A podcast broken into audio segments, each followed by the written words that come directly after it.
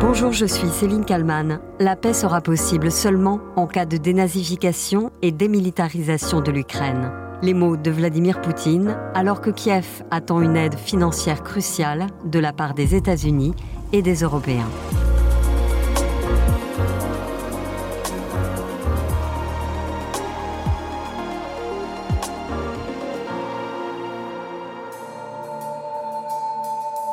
Vladimir Poutine a annoncé la couleur dès le vendredi 8 décembre.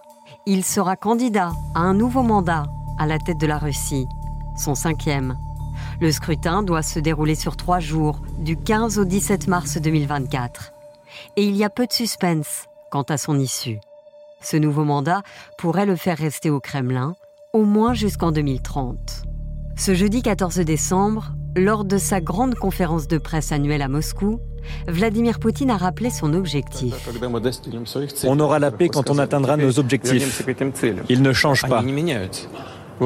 Je vais vous rappeler de quoi on parlait à l'époque. De la dénazification de l'Ukraine, de la démilitarisation et de son statut neutre. Vladimir Poutine a martelé que la solution serait négociée ou obtenue par la force. Vladimir Poutine qui a également assuré qu'une nouvelle mobilisation militaire en Russie n'était pas prévue pour le moment, après celle de l'automne 2022. Il a précisé que 486 000 soldats avaient été recrutés volontairement cette année. Alors c'est vrai, les forces russes multiplient les attaques tout au long du front. Ils revendiquent même des gains territoriaux en Ukraine, malgré l'aide que le pays a reçue de toutes parts. Tout ce que les Occidentaux ont promis, l'Ukraine l'a reçu, et même plus. Mais depuis le début de la soi-disant contre-offensive, on a détruit 747 chars et presque 2300 véhicules blindés. Ça, c'est la démilitarisation. Alors que l'hiver est déjà là, les Ukrainiens craignent un affaiblissement du soutien occidental. Charles Laquet, rédacteur en chef du service Monde de l'Express sur BFM Business. Les 14 et 15 décembre euh, a lieu un sommet européen de, tous les dangers, de toutes les incertitudes, où vont être décidés notamment l'élargissement euh, possible de l'UE, vont être décidés l'enveloppe, euh, le budget donné, alloué à l'Ukraine en matière d'aide militaire, et aussi les lancements ou pas du processus d'adhésion de l'Ukraine à l'Union européenne.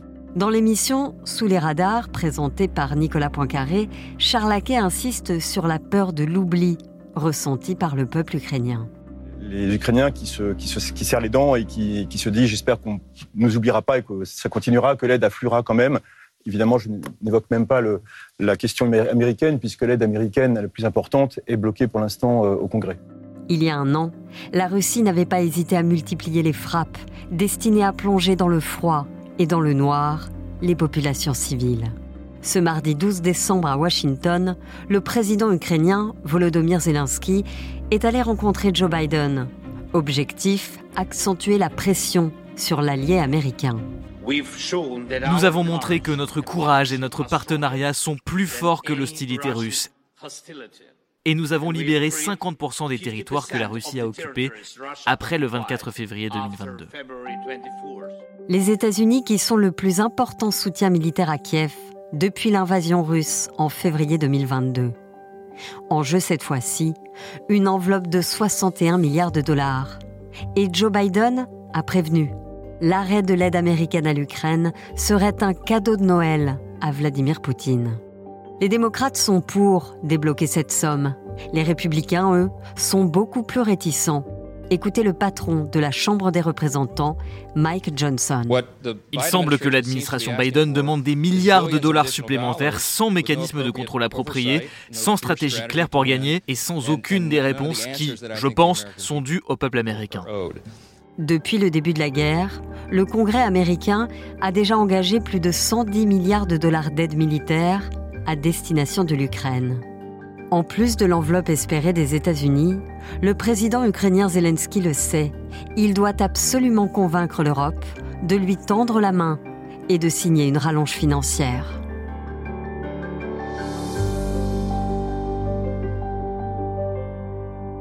Bonjour Général Bellisrandi. Bonjour. Vous êtes consultant défense pour BFM TV. On parle beaucoup moins de l'Ukraine en ce moment, notamment après les attentats du 7 octobre en Israël et le conflit dans la bande de Gaza. Concrètement, presque deux ans après le début de l'invasion russe en Ukraine, où en est-on euh, sur le terrain côté euh, ukrainien et à quoi ressemble la situation? En fait, on peut euh, considérer que la guerre, elle est en quelque sorte à la fois gelée au sens propre et au sens figuré.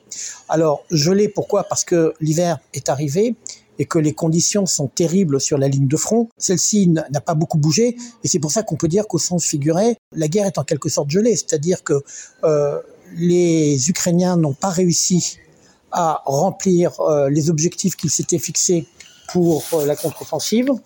Et de l'autre côté, eh ben, les Russes, certes, ont repris l'initiative, mais ne sont pas suffisamment euh, puissants pour renverser et euh, en quelque sorte reconquérir euh, une partie du territoire ukrainien. Vladimir Poutine euh, s'est exprimé en direct de Moscou et pour la première fois, il a donné un chiffre assez précis. Il a dit l'armée russe compte 617 000 soldats déployés en Ukraine.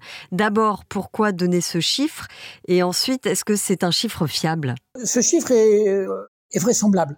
En fait, je pense que effectivement, avec, disons, le non-succès de la contre-offensive ukrainienne, eh bien, euh, Vladimir Poutine sent qu'il a une opportunité en quelque sorte pour, euh, en quelque sorte, casser le moral de tout le monde.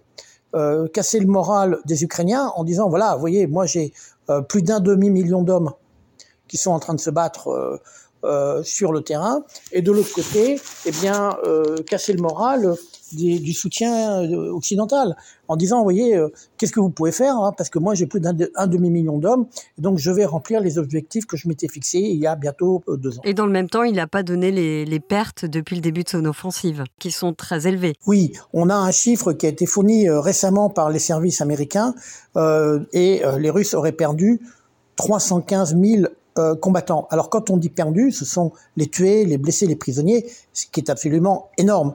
Euh, par comparaison, euh, pour la guerre en Afghanistan, qui avait duré une dizaine d'années, les soviétiques avaient perdu 15 000 hommes.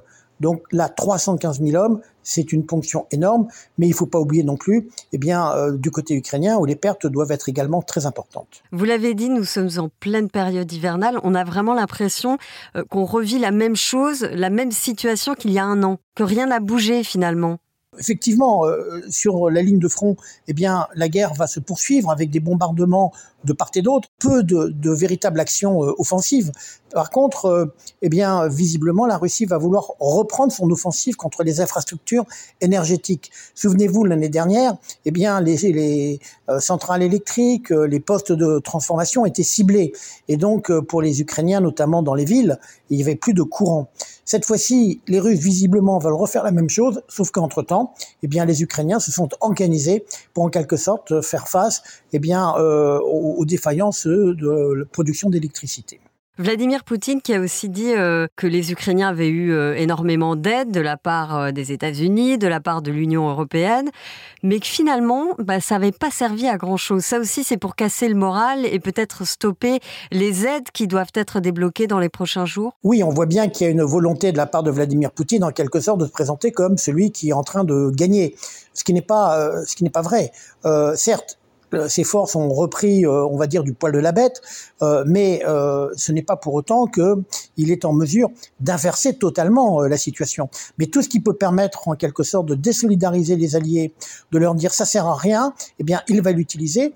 D'autant plus qu'il a en perspective, d'une part, sa réélection au mois de mars, et puis aussi le fait que, eh bien oui, euh, il peut y avoir une forme de lassitude de la part des pays occidentaux à financer une guerre qui va rentrer dans sa troisième année. Pourquoi est-ce que l'aide réclamée par l'Ukraine de la part des États-Unis euh, et euh, de l'Union européenne est primordiale pour Kiev aujourd'hui? Bah, En fait, parce que le rapport de force, il est de toute façon en faveur de la Russie. Vous avez d'un côté un pays de 140 millions d'habitants qui a une profondeur stratégique énorme, c'est le plus grand pays du monde, et puis de l'autre côté un pays de 36 millions d'habitants euh, qui a moins de ressources euh, militaires, et donc euh, cette aide est, absolument indispensable pour, en tout cas, préserver donc le territoire ukrainien et puis pour en quelque sorte éviter que les Russes ne reprennent ce qu'ils avaient entamé il y a bientôt deux ans. J'en viens enfin à cette déclaration du chef de l'OTAN, Jens Stoltenberg, en marge de la prise de parole de Poutine. Il considère sérieusement le risque que Poutine ne s'arrête pas à l'Ukraine. Qu'est-ce que ça signifie concrètement? Qu'est-ce qu'il sous-entend par là? Ça signifie que Vladimir Poutine n'a absolument pas changé dans ses buts de guerre et que, en fait, il veut d'une part avaler en quelque sorte l'Ukraine, la neutraliser, la dénazifier, comme il le dit, mais il y aurait la Moldavie, les États baltes, donc en quelque sorte, les ambitions de Vladimir Poutine restent des ambitions, on va dire, impériales, voire néocoloniales, et donc c'est la raison pour laquelle euh, il y a ce cri d'alarme du secrétaire général de l'OTAN pour que les Européens comprennent que la menace elle est toujours là et même elle pourrait s'accroître dans les années à venir. D'autant que vous l'avez dit, Vladimir Poutine vise un, un cinquième mandat. Oui, il considère qu'il a le temps devant lui et on voit bien qu'il n'y a pas d'opposition réelle euh, autour de Vladimir Poutine et donc euh, que sa réélection est une affaire euh, quasiment assurée. Et ce qui lui permettrait d'ailleurs à ce moment-là, eh bien, d'aller encore plus loin dans son agressivité à l'égard de, on va dire, de l'Occident au sens large. Je vous remercie beaucoup, Général Pellis-Randy, consultant défense BFM TV, d'avoir répondu à mes questions pour le titre à la une. Merci. Et merci à Marie Aimée pour le montage de cet épisode. Vous pouvez vous abonner au titre à la une pour ne rater aucun épisode. Je vous donne rendez-vous demain pour un nouveau numéro.